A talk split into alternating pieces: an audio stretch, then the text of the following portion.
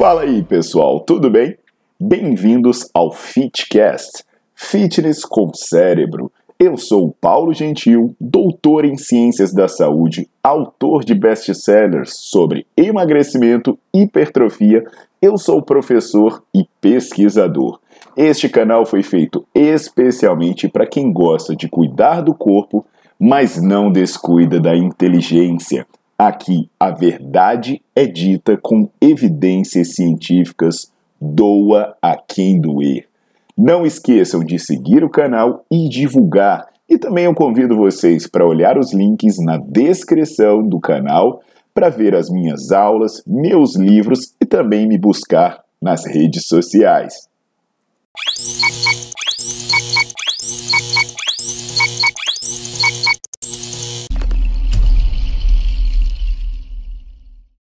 Fala galera, tudo jóia? Aqui é o Paulo Gentil, estou aqui com a minha camisa do Nerdflix, com a minha caneca do Nerdflix e aí eu vou contar para vocês algumas histórias e informações importantíssimas sobre a respiração, né? A galera tá fazendo exercício fica com muita dúvida assim, como respirar, será que eu solto ar, será que eu prendo ar, será que eu puxo ar, em que momento eu faço o quê? Isso é interessante, né? Porque de repente alguém pode falar, pô, eu nunca tive essa dúvida. Pois é, se você nunca teve essa dúvida, você deveria ter tido essa dúvida um dia. Ou, antes de você ter essa dúvida, o seu professor deveria ter explicado isso para você, porque é muito importante para melhorar a eficiência dos seus treinos. Então hoje eu vou falar sobre isso, né?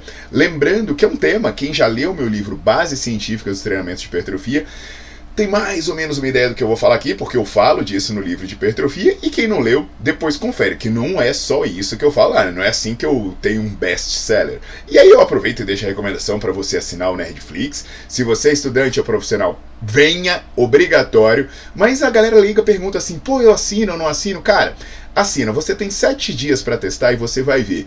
Eu sou bem didático, eu boto bastante coisa em aplicação prática e, e assim, dentro de sete dias você pode cancelar. E são apenas R$ 24,90 por mês. Então, se você quiser ficar o mês inteiro, pô, é sei lá, o preço de duas servas aí, você vai ter muito conhecimento. Então, vai ficando atento aí, deixa o seu like no vídeo, bota para seguir o canal e ativa as notificações, viu? Que tem muita gente falando, pô, nunca mais recebi notificação do seu vídeo. É. Quem fala a verdade às vezes leva esses shadow bans. Então, bota aí, ativa a notificação para sempre ser avisado do que aparece por aqui. Simbora!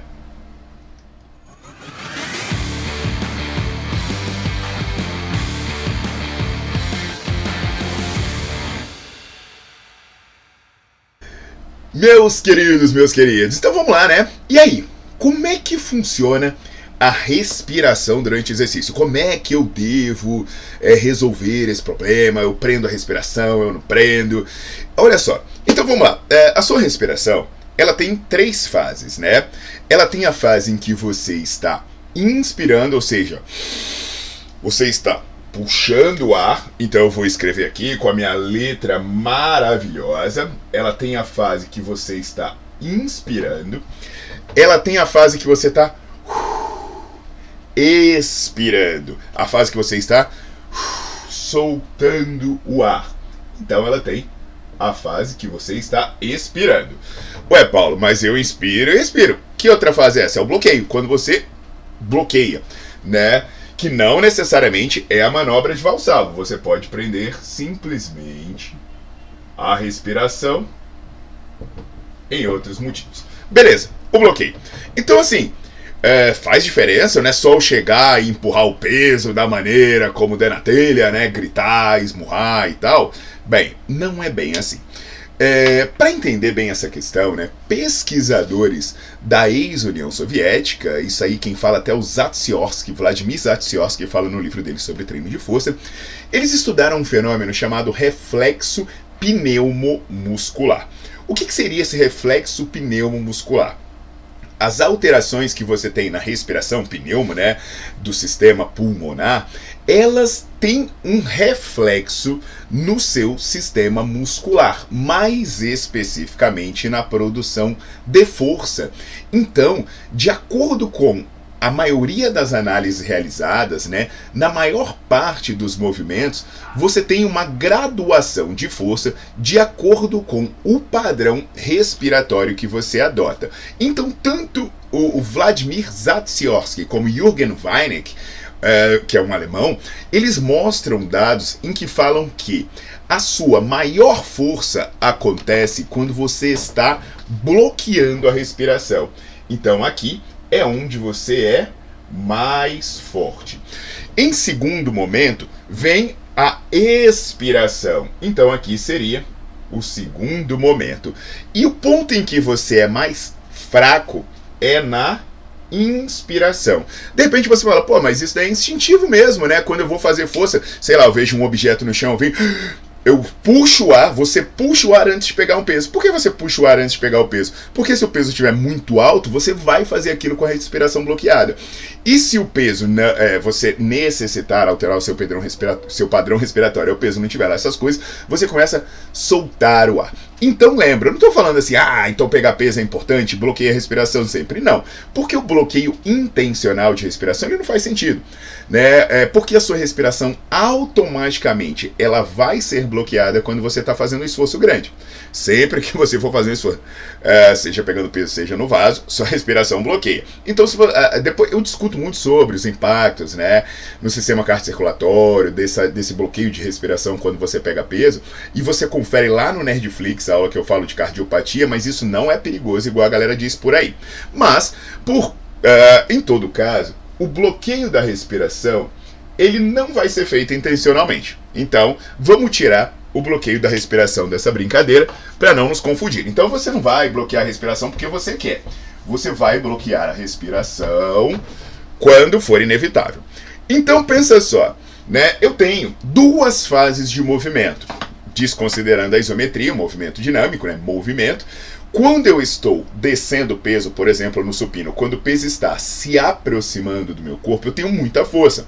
Agora, para tirar o peso do meu corpo na fase concêntrica, eu sou mais fraco. Tanto que você consegue encostar a barra no peito, mas às vezes você vai precisar de ajuda para tirar essa barra do seu peito. Então, considerando que você vai respirar durante o exercício, na expiração, você tem mais força. Se você tem mais força na expiração, seria melhor você soltar o ar quando o movimento se torna mais difícil. E quando o movimento se torna mais difícil? Na fase concêntrica. Então, se o movimento se torna mais difícil na fase concêntrica e você vai, a, vai soltar o ar, o que, que você vai ter que fazer na fase excêntrica quando é mais fácil? Você vai inspirar. Então, o que, que você vai fazer? Inspirar na fase excêntrica e expirar na fase concêntrica. No supino, isso é muito instintivo. Eu tô com a barra aqui, eu começo a. Vou tirar a barra do peito. Agora, numa puxada, isso pode não ser tão instintivo. Então você vai ter que usar mais o seu cognitivo. Então calma lá. Eu vou puxar, então eu vou soltar o ar a barra vai se afastar do meu peito, eu vou inspirar. Então você vai ter que pensar um pouquinho mais. Nos movimentos de membros inferiores, como por exemplo leg press, você vai adotar isso. Só que, por exemplo, dependendo da circunferência abdominal e da posição, se a pessoa faz uma respiração abdominal muito forte, quando o joelho começa a se aproximar do corpo e ela começa a inspirar, pode ser que a barriga avançando atrapalhe a amplitude de movimento. Aí a pessoa precisa fazer um pequeno ajuste. Mas no geral, essa regrinha aqui vai te ajudar muito. Ah, Paulo, mas quando eu estou fazendo muita força, eu não consigo respirar sim, porque como eu falei, quando você está em um esforço muito alto, você bloqueia a respiração, porque é quando vai te dar mais força. Inclusive, galera, já viu o que, que acontece? Se você estiver fazendo muita força naquele bloqueio de respiração e alguém fizer você rir, o que, que acontece? O peso cai no seu peito.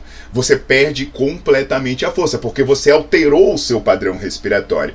Então eu acho importante você observar isso aqui, porque vai aumentar o seu desempenho no treino, vai evitar que você sinta tonturas, coisas do tipo, e vai te deixar conseguindo treinar melhor.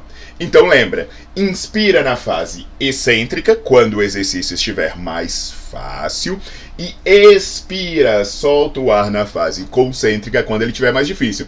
E quando for impossível fazer qualquer outra coisa, o bloqueio de respiração se torna inevitável. Bacana, né? Dica prática para você colocar hoje mesmo se for treinar ou colocar já no seu próximo treino amanhã. Então é isso aí, turma. Não esqueça do maravilhoso Nerdflix, não esqueçam de deixar o seu like no vídeo, botar para seguir o canal e compartilhar, porque na boa, né? Quantas pessoas sabem disso?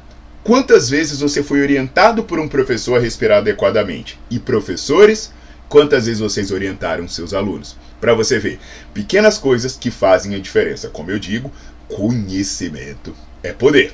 Até a próxima!